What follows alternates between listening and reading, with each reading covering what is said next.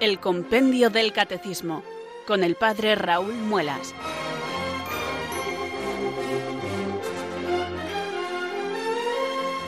Muy buenas tardes, queridos oyentes de Radio María. Son las cuatro, las tres en Canarias. Aquí comienza una nueva edición del Compendio del Catecismo. Reciban desde Talavera de la Reina un saludo muy cordial del Padre Raúl Muelas, que un día más les habla desde estos micrófonos de Radio María, la radio de la Virgen, la fuerza de la esperanza. Sed todos bienvenidos.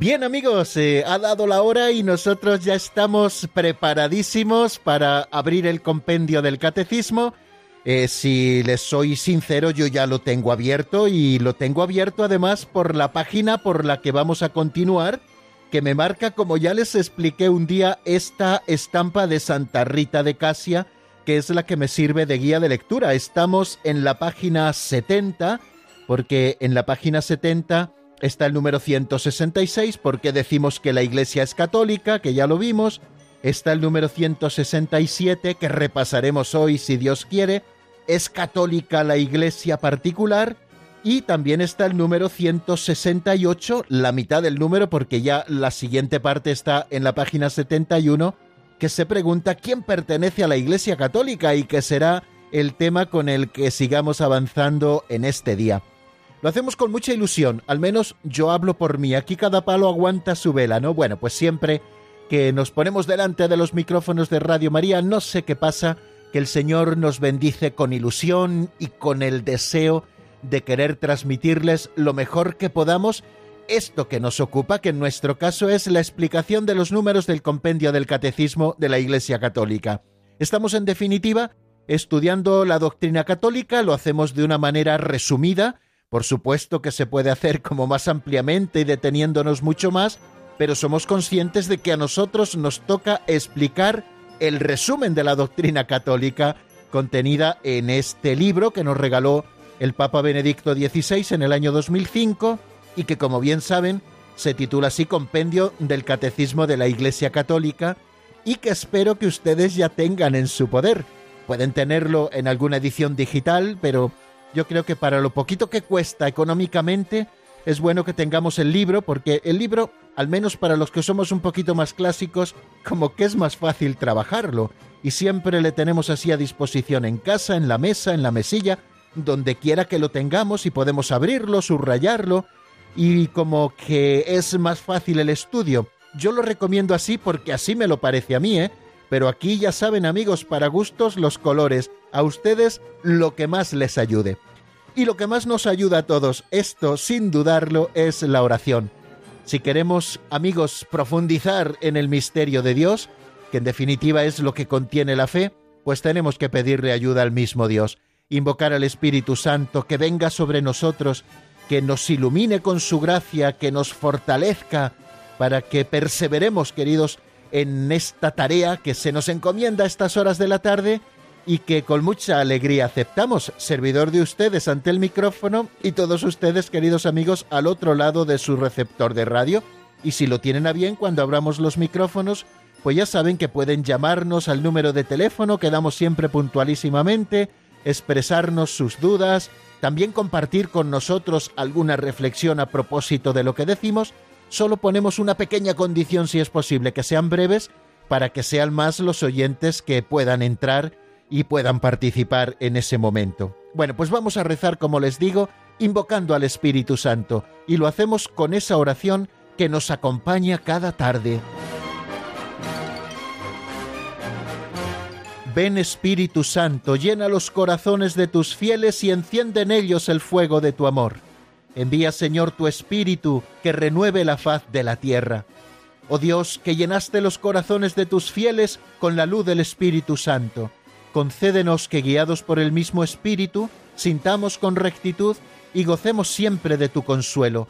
Por Jesucristo nuestro Señor. Amén.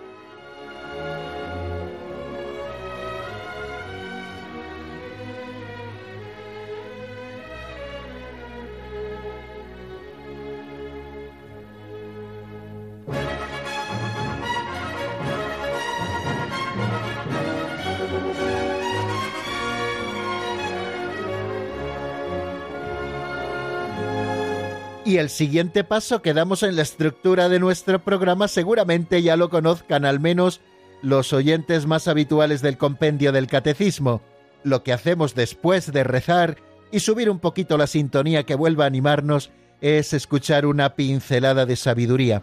Están contenidas en un libro así titulado, un libro que yo tengo desde hace muchísimos años cuando salió hace 30 años, titulado así, Pinceladas de Sabiduría, escrito por un sacerdote operario diocesano que ya falleció hace unos años, pero que está también escrito que no pierde nunca su actualidad, porque son pequeños ejemplos, historietas, con un sentido catequético que luego nos dan pie a la reflexión, esas reflexiones que yo suelo ofrecerles y que también ya hemos empezado a invitar a algún sacerdote amigo para que nos haga estas reflexiones y así las enriquecemos un poquito más. Este va a ser también el caso de hoy.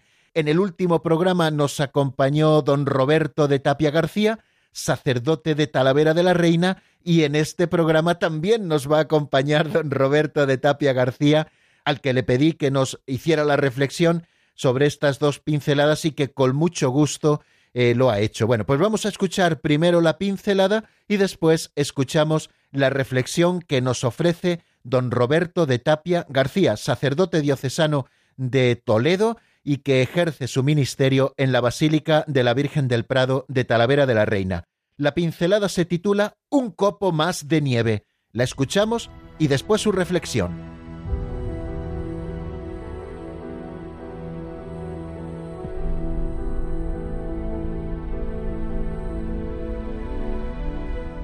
Un copo más de nieve. Contaba un pajarillo de la selva, me posé en la rama de un abeto y empezó a nevar. Los pequeños copos caían mansamente sobre las ramillas de mi rama y me puse a contarlos. Iban ya tres millones setecientos cuarenta y un mil novecientos cincuenta y dos exactamente, cuando cayó el siguiente copo. Nada de peso, ni un ápice la rama se rompió. A veces la colaboración de una sola persona más basta para que la solidaridad se abra camino en el mundo. Un grano no hace granero, pero ayuda al compañero. No todo depende de ti, pero hay algo que solo depende de ti. Si tú no lo haces, quedará sin hacerse para siempre.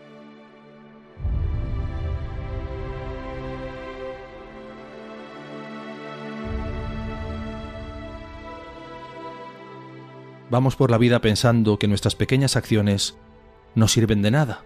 Y sin embargo, la historia, el mundo, nuestra vida, nuestra vida espiritual, está hecha a base de pequeñas acciones. ¿Cuántas veces tenemos que pensar de dónde venimos? A nosotros la fe se nos ha dado hecha, vivimos casi de rentas. Sin embargo, desde Cristo vinieron los apóstoles, los varones apostólicos a España, y desde ahí tantos santos y santos y santos. Y nosotros vivimos de ellos. Tenemos fe porque ellos creyeron, porque ellos derramaron su sangre, porque escribieron catecismos, fueron piadosos, amaron a Cristo, amaron a la Virgen, y de ahí nosotros amamos a la Virgen, a Cristo, a la Iglesia. Nada ocurre en vano, y no hay zurzada sin hilo. El valor de las pequeñas acciones es lo que nos hace santos. Santa Teresita del Niño Jesús ponía el ejemplo de que un alfiler recogido del suelo con amor sacaba a las almas del purgatorio. Cuántas pequeñas acciones podemos hacer a lo largo del día, y nunca sabremos, hasta que lleguemos al cielo, cuál es el valor, el efecto de cada acción que hacemos. Seguramente han oído hablar del efecto mariposa, el efecto butterfly. Una mariposa bate sus alas en el océano en Australia y puede provocar un terremoto o un huracán al otro lado del planeta. Esto en la física puede verse más o menos, quizá con poco efecto, pero en la vida espiritual se cumple siempre y con cuánto efecto. Quizá esa pequeña acción que has hecho por amor de Dios ha hecho que una guerra se acabase, que un matrimonio se arreglase, que una enfermedad se curase, que una persona que dudaba creyese, que una vocación que estaba tambaleante se afianzase, porque tú rezaste, porque ofreciste un sacrificio, porque aguantaste una ofrenda con amor. Qué grande es el amor del Señor, qué grandes son tus pequeñas acciones, y no por ti, que eres pequeño, no por nosotros que no somos nada, sino porque están unidas al amor de Cristo que todo lo puede, que es inmenso, que es infinito, infinito en el tiempo, infinito en el espacio, infinito en la cantidad, en la inmensidad, en la misericordia. Todas nuestras pequeñas acciones están contadas, ni un solo cabello de nuestra cabeza cae al suelo sin que de ello deje de llevar cuenta Dios nuestro Padre que está en los cielos. Qué bueno es el amor del Señor. Hagamos muchas pequeñas cosas, porque vivimos de ellas, porque dentro de mil años los que allí vivan y crean, creerán y vivirán por lo que nosotros hacemos ahora. Una pequeña llama encendida con amor puede prender el bosque entero. Que tu corazón, pequeño, prenda en el amor del Señor y lleve este fuego al mundo entero. No dejes que las pequeñas acciones pasen en vano. Todo ofrecido al Señor tiene valor infinito, todo unido al corazón de Jesús.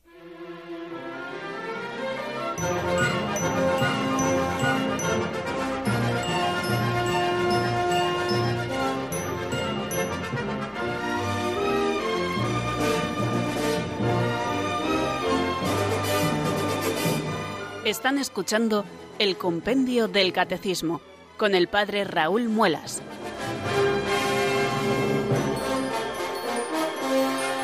Aprovecho este momento, queridos oyentes, para saludarles nuevamente si alguno se ha incorporado a nuestra sintonía. Una vez ya empezado el programa, recordarles que estamos en el Compendio del Catecismo. Esto es Radio María, la radio de la Virgen, la fuerza de la esperanza y yo soy el padre Raúl Muelas, que como todas las tardes de lunes a viernes les acompaña en esta hora de 4 a 5 en la península, de 3 a 4 en Canarias, para abrir con ustedes el compendio del catecismo y escudriñar y leer juntos la doctrina católica y ofrecerles sencillas explicaciones que espero que les iluminen un poquito o al menos que estorben poco en la comprensión de la doctrina católica. Vamos a hacer ahora el repaso de lo que vimos en nuestro último programa. En el avance de doctrina del último programa estuvimos dedicados al número 167, que se hace una pregunta muy clara. ¿Es católica la Iglesia particular? Bueno, les recuerdo que estamos hablando de esa nota, la catolicidad de la Iglesia, ese elemento esencial de la Iglesia, que recuerdan que son cuatro, una santa, católica y apostólica. Ya explicamos lo que significa que la Iglesia es una, ya explicamos lo que significa que la Iglesia es santa, y estamos tratando de explicar lo que significa que la Iglesia es católica.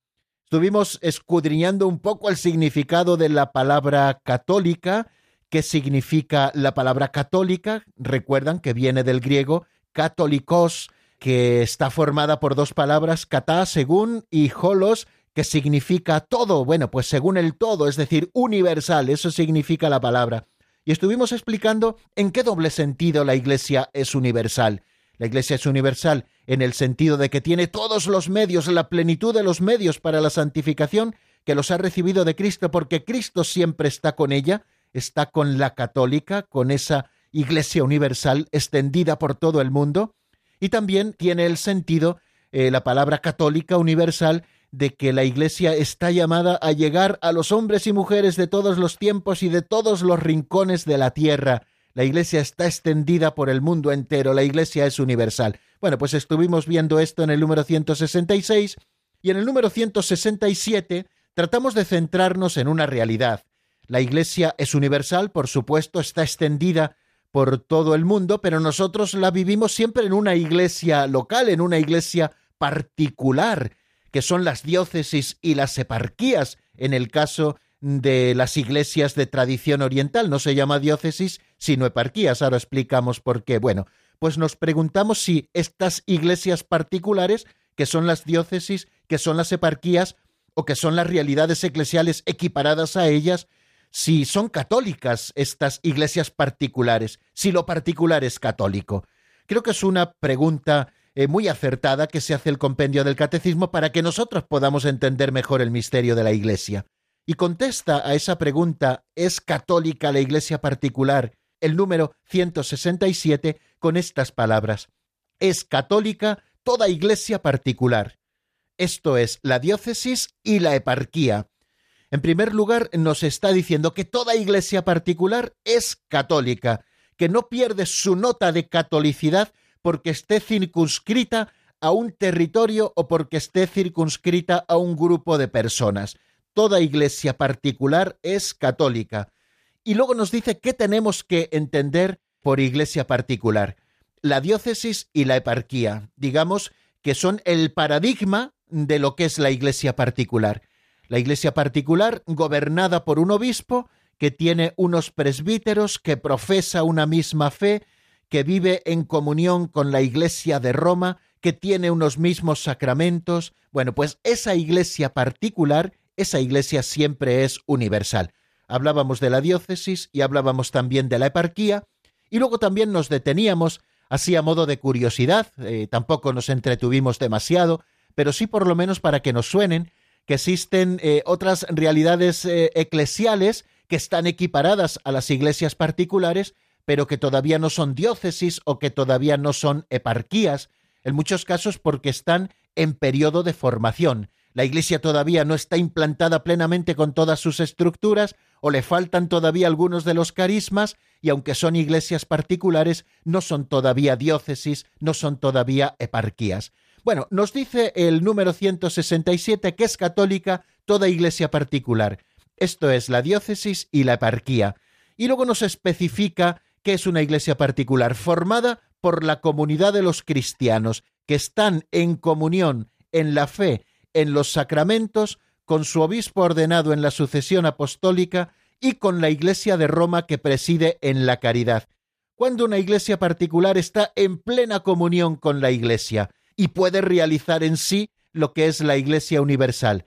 Bueno, pues nos da esas pistas preciosamente el número 167, donde hay una comunidad de cristianos que están en comunión, en comunión de fe, es decir, que creen lo mismo, la fe de la Iglesia, la contenida en el credo, tanto en el credo apostólico como en el credo niceno-constantinopolitano. Profesamos una misma fe, cuando estamos también unidos por los mismos sacramentos, que les recuerdo, y así aprovecho para hacer un poco de catequesis práctica, que los sacramentos son siete.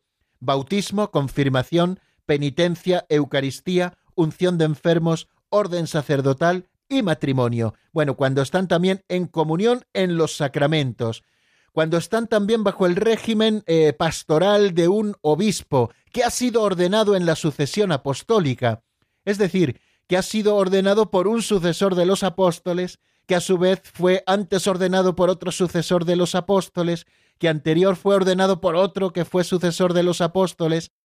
Hay una página web eh, en inglés, ahora mismo no recuerdo, hace muchísimos años que no la consulto, que tú pones allí el nombre de cualquier obispo y te dice la sucesión apostólica hacia atrás eh, de la que se tiene constancia documental, ¿no? Cualquiera de los obispos le ordenó a su vez un obispo, que a su vez le ordenó otro obispo, y así se van remontando en muchos casos muchos siglos atrás. Bueno, pues un obispo ordenado en la sucesión apostólica que es el que rige esa comunidad de cristianos que están en comunión en la fe y en los sacramentos. Y luego nos da también una clave importantísima que nunca tenemos que perder de vista, que es también un criterio para que la Iglesia universal, la Iglesia católica, se viva también y se realice en la Iglesia particular, que es esa comunión con la Iglesia de Roma que preside en la caridad, según frase de San Ignacio de Antioquía. Bueno, esta Iglesia de Cristo, nos dice Lumen Gentium 26, está verdaderamente presente en todas las legítimas comunidades locales de fieles unidas a sus pastores. Estas, estas comunidades legítimas de fieles locales unidas a sus pastores, en el Nuevo Testamento reciben el nombre de iglesias, en ellas se reúnen los fieles por el anuncio del Evangelio de Cristo y se celebra el misterio de la Cena del Señor. O sea que la proclamación del Evangelio y la celebración de la Eucaristía es la que da cohesión a estas comunidades de fieles. En estas comunidades, aunque muchas veces sean pequeñas y pobres o vivan dispersas, está presente Cristo, quien con su poder constituye a la Iglesia una santa católica y apostólica. Y Lumen Gentium 23 también trata de aquilatar, aunque luego lo hace el Código de Derecho Canónico años después, trata de aquilatar en el número 23 lo que entendemos por iglesia particular. Se entiende por iglesia particular la diócesis o la eparquía, una comunidad de fieles cristianos en comunión en la fe y en los sacramentos, con su obispo ordenado en la sucesión apostólica. Como ya les decía, estas iglesias particulares están formadas, y esto es lo que nos dice preciosamente Lumen Gentium 23, a imagen de la Iglesia Universal. En ellas y a partir de ellas existe la Iglesia Católica, una y única. Quiere decir que no tenemos que entender la Iglesia Universal o la Iglesia Católica como el resultado de la suma de todas las diócesis. Efectivamente, el resultado de todos los bautizados y de todas las diócesis, que por cierto hay un libro que se llama el Anuario Pontificio, que se publica cada año por parte de la Santa Sede, donde están recogidas todas las iglesias locales, todos los datos, para poder dirigirse a cualquier obispo, para poder dirigirse a cualquier curia episcopal o a cualquier otra realidad, de, por ejemplo, de la vida consagrada, etcétera. Bueno, pues el anuario pontificio. Bueno, pues la suma de todas las diócesis de todos los cristianos, pues evidentemente nos da la suma del conjunto de, de todos los cristianos. Pero la Iglesia Universal es un concepto diferente a un concepto matemático. La Iglesia católica se realiza en y por también las iglesias locales. Y eso lo tenemos que tener muy a la vista, de manera que nuestra vinculación con nuestra iglesia particular ordinariamente será con nuestra diócesis, nos está vinculando a la iglesia universal. Y cuanto más vinculados estemos a la iglesia particular, más vinculados estamos, por definición, a la iglesia universal esa iglesia particular que, digo, tiene que tener un sucesor de los apóstoles al frente, legítimamente nombrado por el Santo Padre, que ha de tener también unos fieles, que ha de proclamar el Evangelio, que ha de celebrar unos mismos sacramentos, que ha de profesar una misma fe, que tiene unos carismas para la edificación de la Iglesia, etcétera, etcétera. O sea que lo que nos tiene que quedar claro después de tantas palabras es que la Iglesia católica se vive también en cada iglesia particular, porque cada iglesia particular también es católica. ¿Podríamos decir alguna cosita más eh, a propósito de esa comunión que debe existir entre estas iglesias particulares y la iglesia de Roma que preside en la caridad? Pues nos lo explica San Ireneo, porque en esta iglesia, en la iglesia de Roma, en razón de su origen más excelente, debe necesariamente acomodarse toda iglesia, es decir, los fieles de todas partes. ¿Por qué? Porque es la sede del sucesor de San Pedro, es la sede, la diócesis del Papa. San Máximo el Confesor en un opúsculo decía lo siguiente, en efecto, desde la venida a nosotros del Verbo encarnado, todas las iglesias cristianas de todas partes han tenido y tienen a la gran iglesia que está aquí en Roma como única base y fundamento, porque según las mismas promesas del Salvador, las puertas del infierno no han prevalecido jamás contra ella. Pues hasta aquí amigos nuestro resumen de hoy. Voy a ofrecerles ahora la canción y así luego podemos hacer de tirón el avance que vamos a hacer con el número 168 que creo que también es interesantísimo. Les ofrezco un tema de Silvia Mariela titulado Te tengo a ti que está sacado del álbum Señor, te doy gracias. Enseguida estamos nuevamente juntos para caminar hacia nuevos horizontes en la doctrina.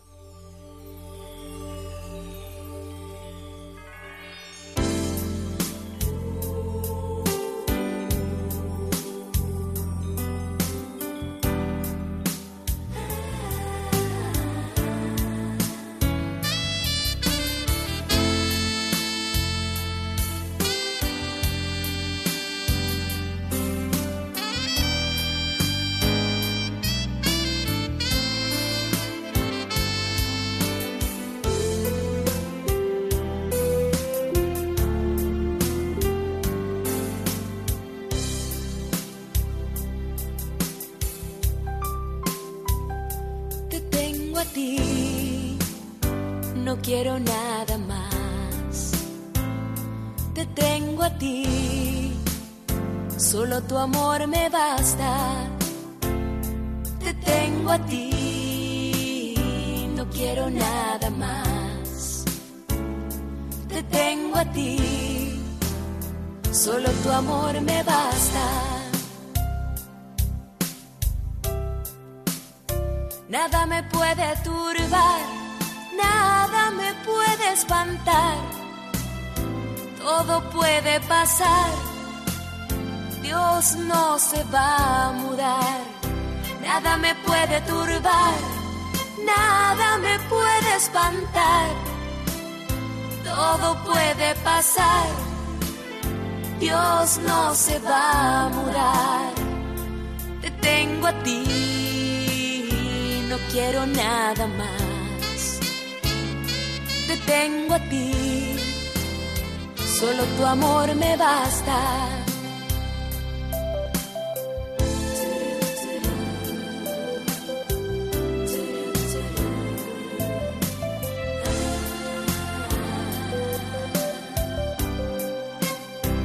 Nada me puede turbar, nada me puede espantar, todo puede pasar Dios no se va a mudar, nada me puede turbar, nada me puede espantar, todo puede pasar. Dios no se va a mudar, te tengo a ti, no quiero nada más, te tengo a ti, solo tu amor me basta te tengo a ti, no quiero nada más. Te tengo a ti, solo tu amor me basta.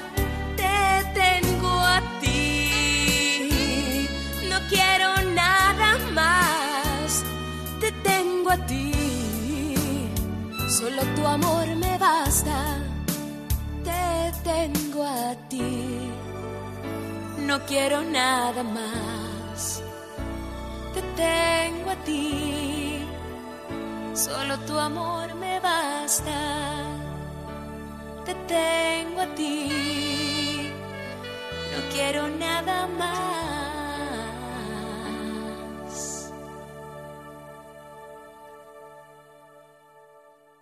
Están escuchando el Compendio del Catecismo con el Padre Raúl Muelas.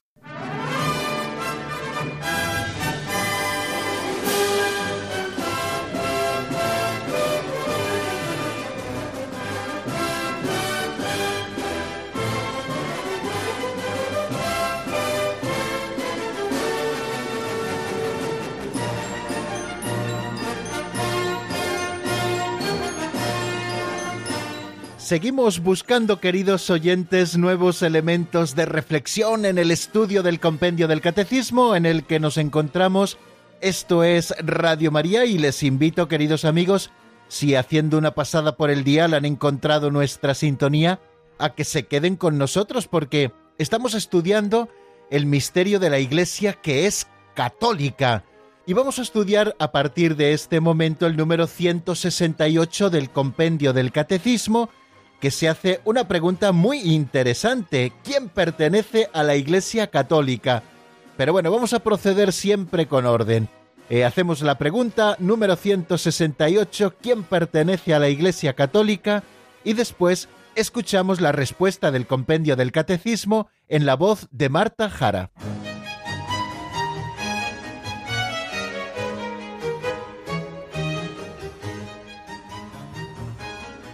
Número 168. ¿Quién pertenece a la Iglesia Católica? Todos los hombres de modos diversos pertenecen o están ordenados a la unidad católica del pueblo de Dios. Está plenamente incorporado a la Iglesia Católica quien poseyendo el Espíritu de Cristo se encuentra unido a la misma por los vínculos de la profesión de fe, de los sacramentos, del gobierno eclesiástico y de la comunión. Los bautizados que no realizan plenamente dicha unidad católica están en una cierta comunión, aunque imperfecta, con la Iglesia Católica.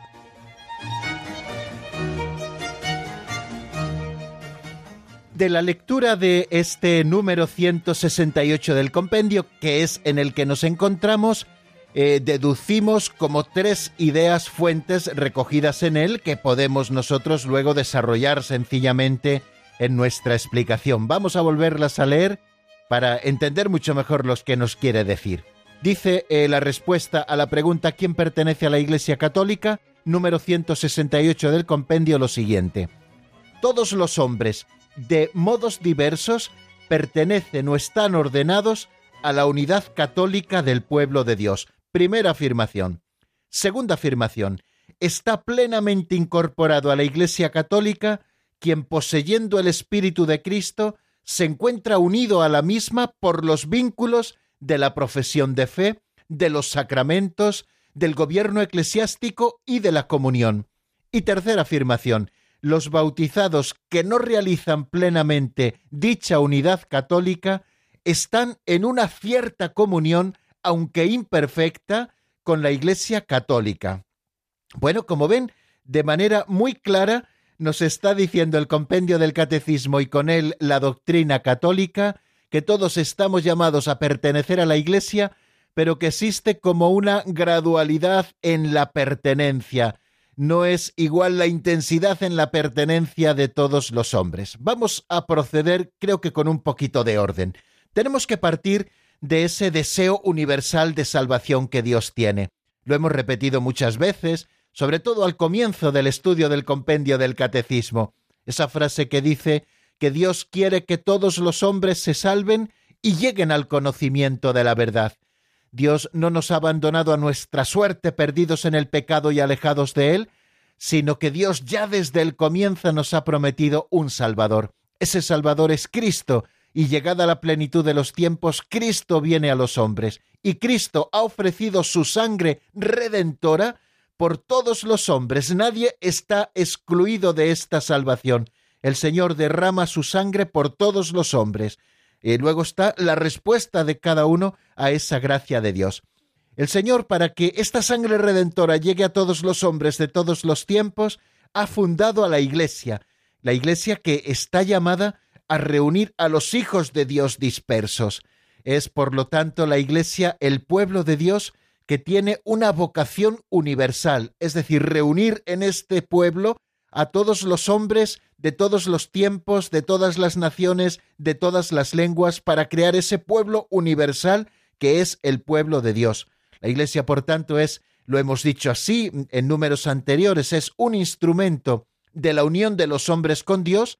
Para eso Jesucristo ha fundado la Iglesia, Dios Padre la ha querido por toda la eternidad y el Espíritu Santo la hace crecer en el mundo, precisamente para esto, para ser el instrumento de la unión de los hombres con Dios, hasta el punto de que es imposible nuestra unión con Dios si no es a través de la Iglesia, porque a ella se ha unido Jesucristo, el único pontífice entre Dios y los hombres, el único puente que puede hacernos cruzar desde la orilla de los hombres separados de Dios hasta la orilla de Dios, es decir, hasta la orilla de la comunión con Dios.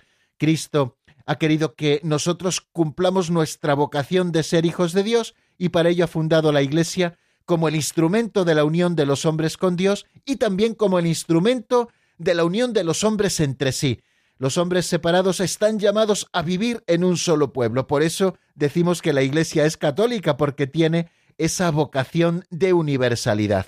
Por lo tanto, todo esto se lo digo, queridos amigos, para expresarles de una manera muy clara una afirmación que en la Iglesia cabemos todos, es decir, que todos los hombres y mujeres de todos los tiempos, de todos los lugares, de todas las lenguas, de todas las culturas, estamos llamados a formar este único pueblo de Dios que es la Iglesia en el que cabemos todos. Bueno, teniendo esto a la vista, por lo tanto, podemos hablar con lo que nos ha dicho el número 168 del compendio del Catecismo podemos hablar de una pertenencia a la Iglesia Católica a diversos niveles, o mejor dicho, en diversos grados, en diversos niveles, o sea que existe una gradualidad de esa pertenencia a la Iglesia Católica. Así nos lo ha expresado el número 68.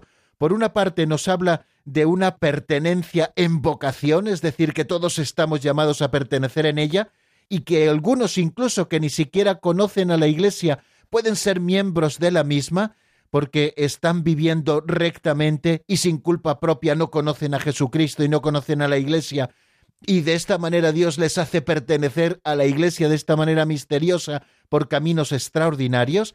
Esa es un modo de pertenencia. Todos los hombres de diversos modos, como nos dice el compendio, pertenecen o están ordenados a la unidad católica del pueblo de Dios. Luego nos habla de lo que llamamos incorporación plena a la Iglesia Católica, refiriéndonos también a la pertenencia absoluta o total a esta sociedad visible que también es la Iglesia, no solamente es un misterio que tiene una realidad invisible, sino que tiene también toda una estructura, una realidad visible que se hace presente en medio del mundo y quienes están en plena comunión, quienes están plenamente incorporados a la Iglesia Católica, nos lo dice también el compendio del Catecismo, quien poseyendo el Espíritu de Cristo se encuentran unidos a la misma por los vínculos de la profesión de fe, de los sacramentos, del gobierno eclesiástico y de la comunión, y luego nos habla también de bautizados, es decir, que han sido bautizados en el nombre del Padre, del Hijo y del Espíritu Santo, y que con toda justicia se llaman también cristianos, pero que no realizan plenamente esta unidad católica, sino que están en cierta comunión, aunque imperfecta, con la Iglesia católica. En esta última expresión del número 168 del compendio del Catecismo se está refiriendo evidentemente a las iglesias ortodoxas, que casi casi profesando la misma fe que profesamos nosotros, no están en comunión con la Iglesia de Roma y con el sucesor del Pedro, del que no aceptan su autoridad, y por lo tanto no están realizando plenamente esa comunión con la Iglesia católica, y también se están refiriendo a las comunidades cristianas nacidas de la Reforma protestante, de la que nos separan muchas más cosas, elementos de fe como muy importantes, eh, a nivel de los sacramentos, a nivel de la doctrina de la justificación y de la gracia, también de las mediaciones, bueno, pues muchísimas cosas que nos separan, amén también de la disciplina eclesiástica, etcétera. Bueno, por lo tanto vemos como estos tres niveles de los que nos quiere hablar el compendio del catecismo. Primero nos habla de todos los hombres que de diversos modos pertenecen o están ordenados a la unidad católica del pueblo de Dios, me parece fantástico que el compendio del catecismo comience por aquí, porque es como una manera de decir que tenemos que comenzar por lo que nos une. No tenemos que poner el foco siempre en lo que nos separa. Tenemos siempre que buscar los elementos comunes. Y elementos comunes en toda la humanidad, me refiero a todas las religiones no cristianas, luego hablaremos de la religión judía que no la podemos englobar con las demás religiones cristianas, pero esto lo veremos en el número siguiente, pues todos los hombres al final eh, tenemos algo en común muy importante. En primer lugar, ese deseo que Dios tiene de que todos nos salvemos. Y en segundo lugar, también esa llamada universal a formar un solo pueblo de Dios, lo que el compendio del catecismo llama la unidad católica, a la que nos vamos acercando de diversos modos como nos explica muy bien este número 168. Bueno, todos los hombres, por tanto, estamos invitados a la comunión católica. Por eso Jesucristo dijo, id al mundo entero y predicad el Evangelio. Todos los hombres están invitados a formar parte de esta unidad católica del pueblo de Dios. Luego existe lo que hemos dicho también, esa plena pertenencia, los que están en plena comunión, y luego existen también eh, los cristianos, repito, que no están en esta unidad católica plenamente, las iglesias ortodoxas o también las comunidades cristianas nacidas de la Reforma, que están en cierta comunión, aunque imperfecta, con la Iglesia católica. ¿Cuál es la plena comunión? ¿Qué entiende la Iglesia por plena comunión, es decir, plena pertenencia a la Iglesia católica? Dice el número 14 de Lumen Gentium que están plenamente incorporados a la sociedad que es la Iglesia aquellos que teniendo el Espíritu de Cristo aceptan íntegramente su constitución y todos los medios de salvación establecidos en ella y están unidos dentro de su estructura visible a Cristo que la rige por medio del sumo pontífice y de los obispos, mediante los lazos de la profesión de fe, de los sacramentos, del gobierno eclesiástico y de la comunión. Bien, esto creo que es muy interesante que lo tengamos a la vista para que nosotros podamos identificar quién está en plena comunión con la Iglesia Católica, quién está plenamente incorporado a la sociedad que es la Iglesia.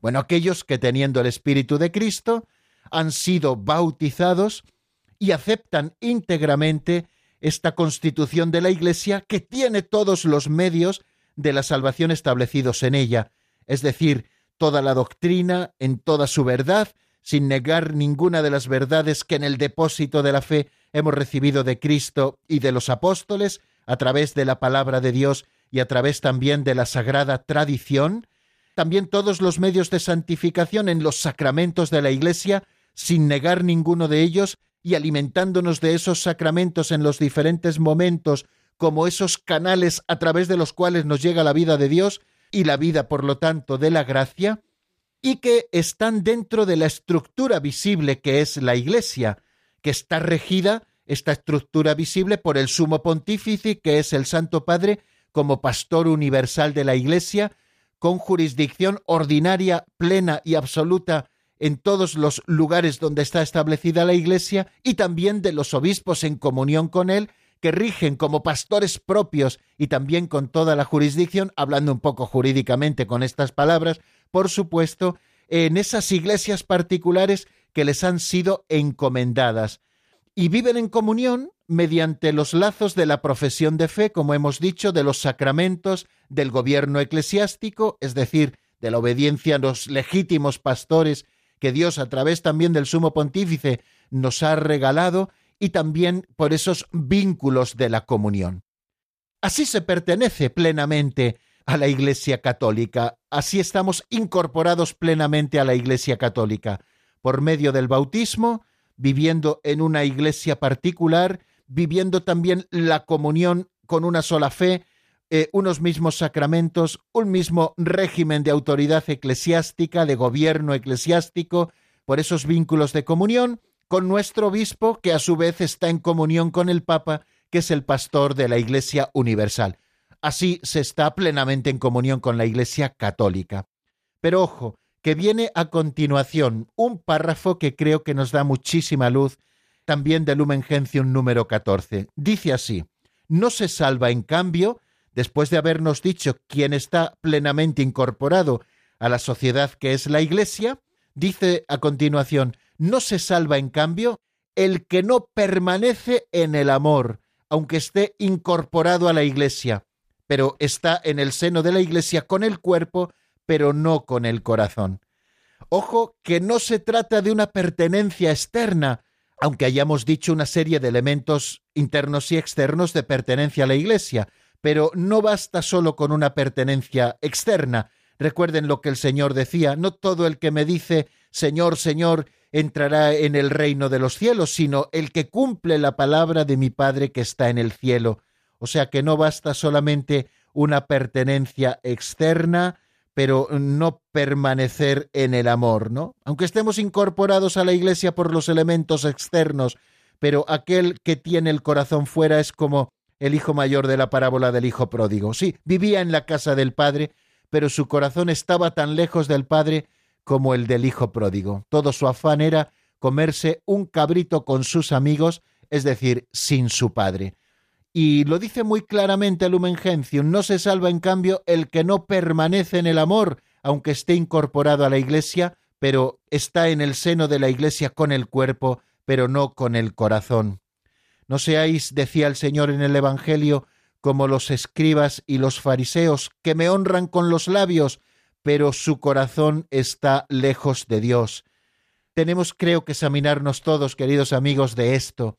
No se trata de estar solamente afiliados a la Iglesia como si fuera una asociación, haber dado nuestro nombre e incluso cumplir cosas, ¿no? Se trata de estar también cumpliendo, pero siempre, siempre con el corazón.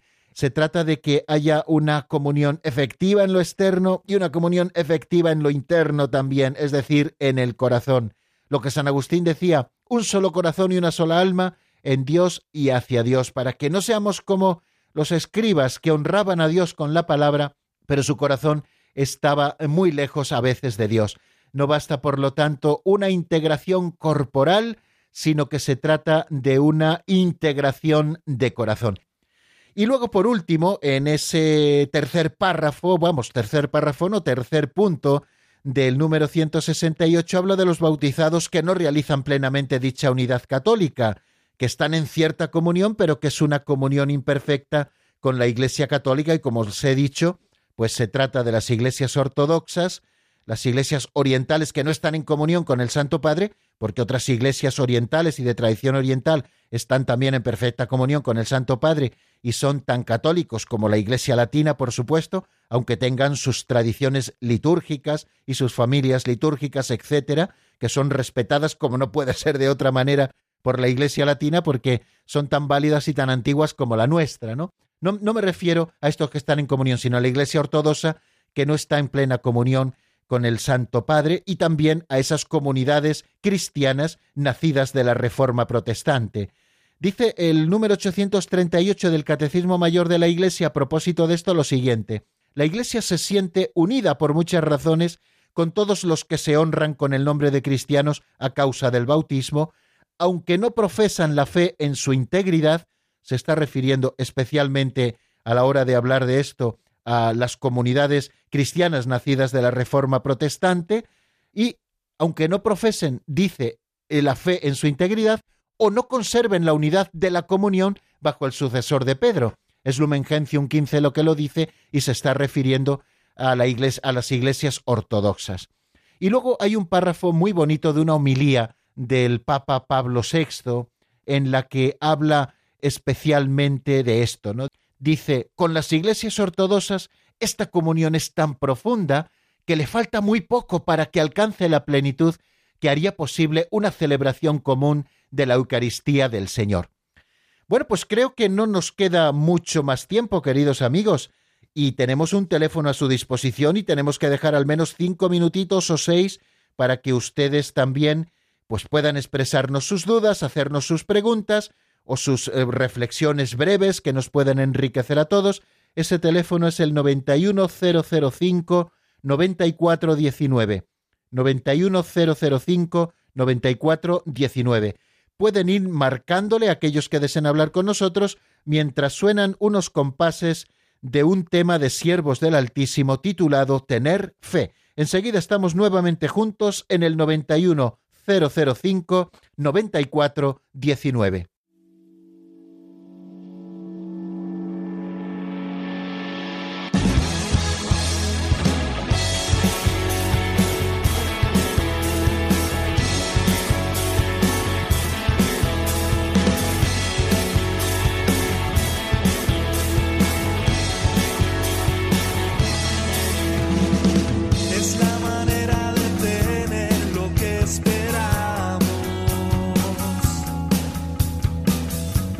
91005 9419.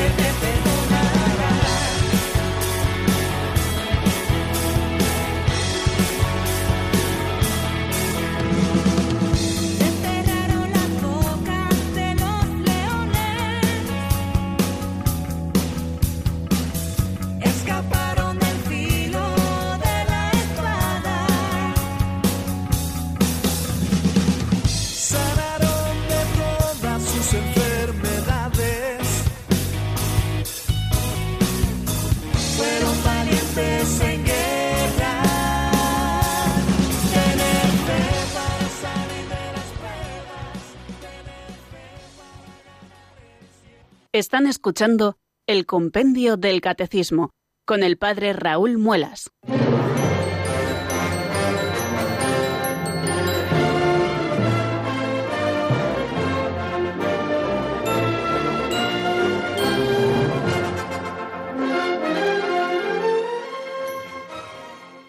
Diez minutos eh, quedan, queridos amigos, para las cinco de la tarde de este fantástico día 6 de mayo del año 2019. Esta mañana, mm, para hacer un recadito, me he dado también un paseo por Talavera y hacía una temperatura fantástica, no propia del mes de mayo, de este mes de las flores. Quizá este mes en donde disfrutamos tanto de esta buenísima temperatura, de esta primavera que Dios nos regala, y asociamos siempre a Nuestra Señora, la Virgen María, y a ella se lo queremos dedicar. Y estamos abriendo ahora nuestros eh, micrófonos a los oyentes que tienen a bien llamarnos para decirnos eh, aquello que ellos estimen conveniente, una pregunta, una pequeña reflexión, algún testimonio al hilo de lo que decimos en el 910059419. Y vamos a recibir a la primera de ellas que nos llama desde Gran Canaria y es Mercedes. Buenas tardes y bienvenida, Mercedes. Lo mismo, Padre, feliz Pascua de Resurrección. Muchísimas, gracias, igualmente.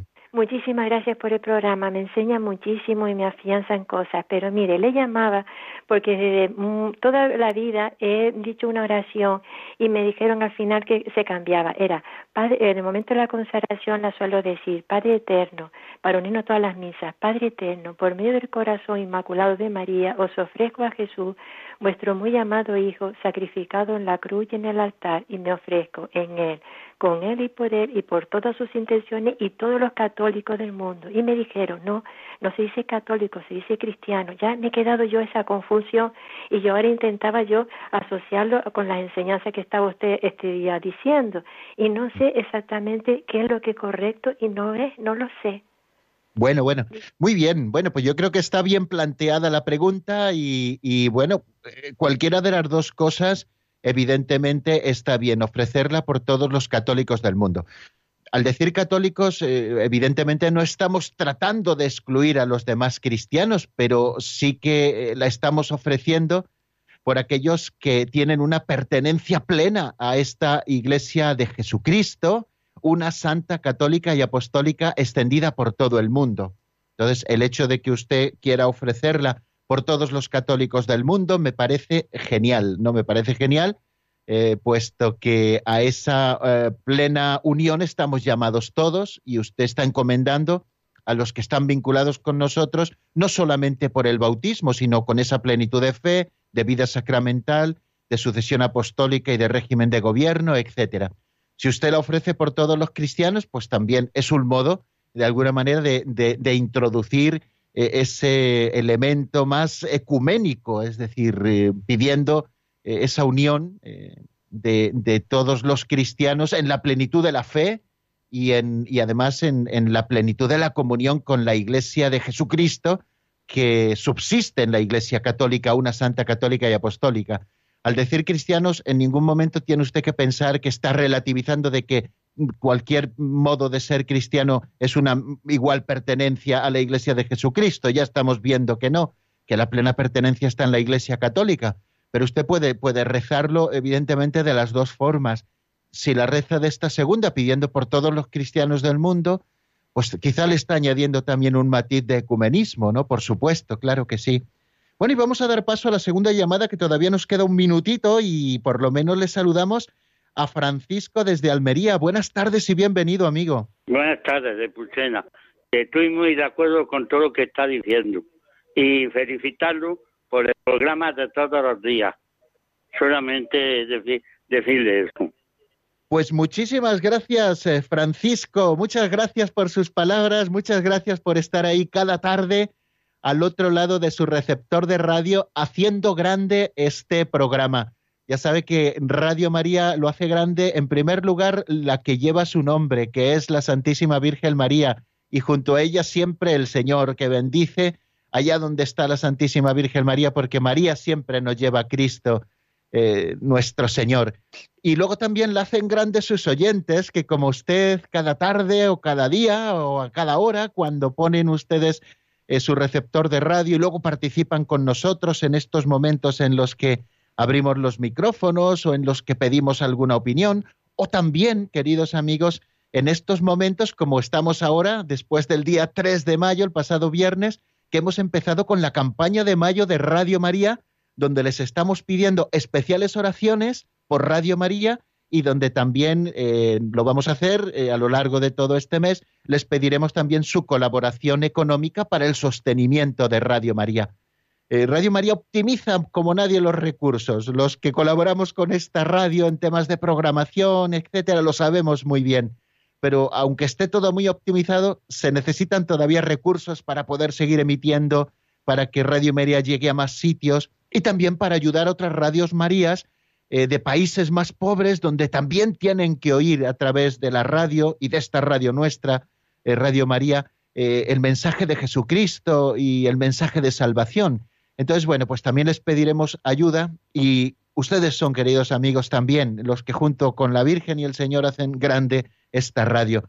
Así que no os pierdan la sintonía de, nuestra radio. Ahora vamos a hablar aquí con, de liturgia, ¿eh? de liturgia, el espíritu de la liturgia, un programa precioso para aprender verdaderamente y seguiremos eh, pues desarrollando nuestra programación siempre ofreciéndoles lo mejor. La bendición de Dios Todopoderoso, Padre, Hijo y Espíritu Santo, descienda sobre vosotros y permanezca para siempre. Amén. Hasta mañana, si Dios quiere, amigos.